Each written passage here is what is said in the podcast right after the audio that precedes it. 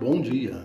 Quando falamos em critério de regionalização por desenvolvimento, devemos lembrar que este critério possui várias nuances, como por exemplo o critério de centro e periferia.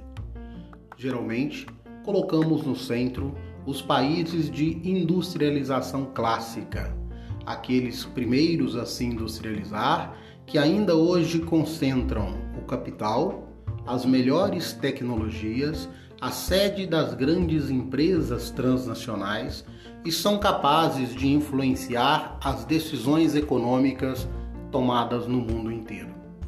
Na periferia estarão os países que ainda possuem na sua pauta de exportação produtos agrícolas, produtos da pecuária e do extrativismo mineral, vegetal e animal.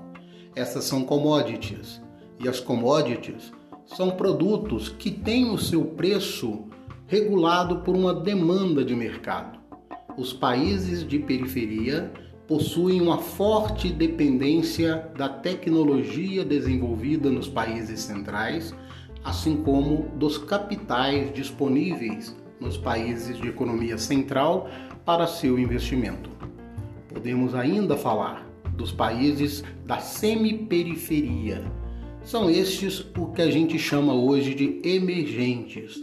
São países que ainda estão com uma pauta muito forte de exportação de commodities, mas que receberam um grande volume de investimento e de transnacionais na década de 50, 70, 80 e se tornaram também exportadores de industrializados.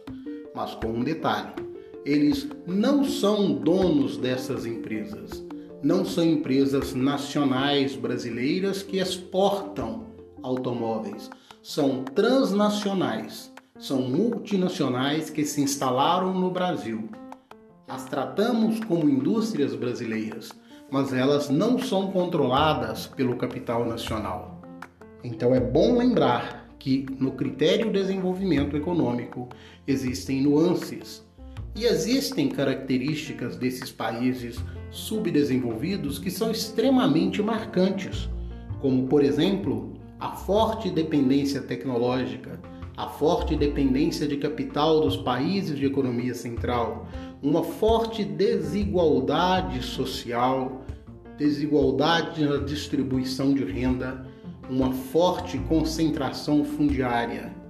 Os países subdesenvolvidos ainda são intensamente explorados pelos países de economia central. E não podemos perder isto de vista.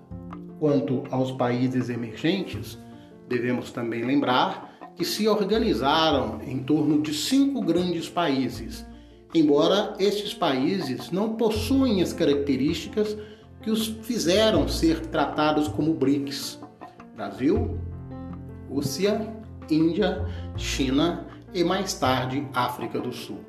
Esse tratamento ocorreu em razão desse grupo de países receber um volume maior de investimento, uma atenção maior dos grandes investidores e terem se lançados numa economia global com força, tendo poder de concorrência com os países de economia central.